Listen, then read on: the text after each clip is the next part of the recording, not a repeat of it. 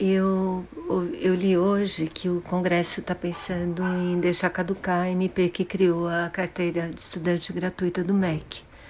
Eu sou a favor da carteira de estudante gratuita do MEC e acho bacana eles terem mantido a opção de quem quiser fazer a carteirinha da Uni. Então, criei um abaixo-assinado para que o Congresso reavalie isso. Se vocês concordarem, assinem, tá? Eu vou botar o link no comentário, na descrição do, do episódio.